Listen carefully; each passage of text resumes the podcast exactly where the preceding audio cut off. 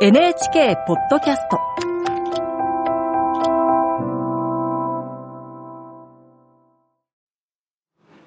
こんばんは、作家の高橋源一郎です。明獣という言葉があります。命に終わると書いて明獣と読みます。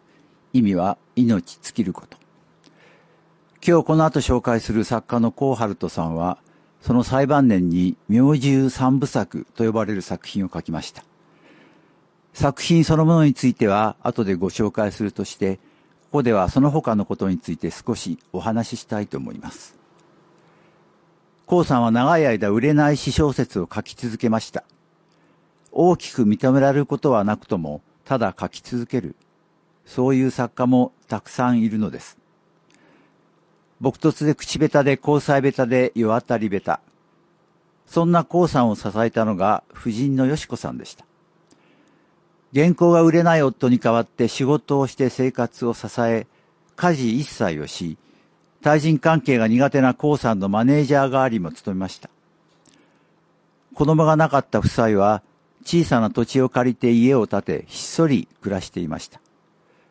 そんな高さんは晩年近くなっていくつかの賞を受賞。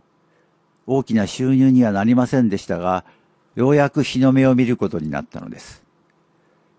けれども、高さん夫婦の平穏はすぐに終わりを告げます。よしこ夫人が認知症を発症したのです。やがて夫人は特別養護老人ホームへ。それとほぼ同時に高さん自身に舌がんが発覚。もう手の施しようはありませんでした。明獣三部作と言われる天井から降る悲しい音、どんなご縁をで、そうかもしれないは、80歳を越した夫婦に訪れた、そんな残酷な日々を冷徹に描いた作品です。実は、この時、コウさんを担当していた編集者は、僕の担当編集者でもありました。ここから先はその編集者から聞いた話です。身動きも辛い中、コウさんが病室で書き上げたのが、遺作となるそうかもしれないでした。コウさんも編集者も口には出しませんでしたが、それが生涯最後の原稿になることは分かっていました。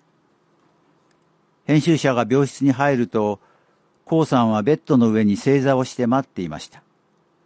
もう座るのもやっとのはずです。コウさんは書き上げた原稿を編集者に渡すと、深くお辞儀をし、長い間お世話になりました。よろしくお願いします。と言ったそうです。それが編集者が見た生きたコウさんの最後の姿でした。僕もやがて最後の作品を書く時が来るでしょう。もしかしたら知らないうちに。でもその時には正座をして誰かに向かって長い間お世話になりました。と言いたいなと思ったのでした。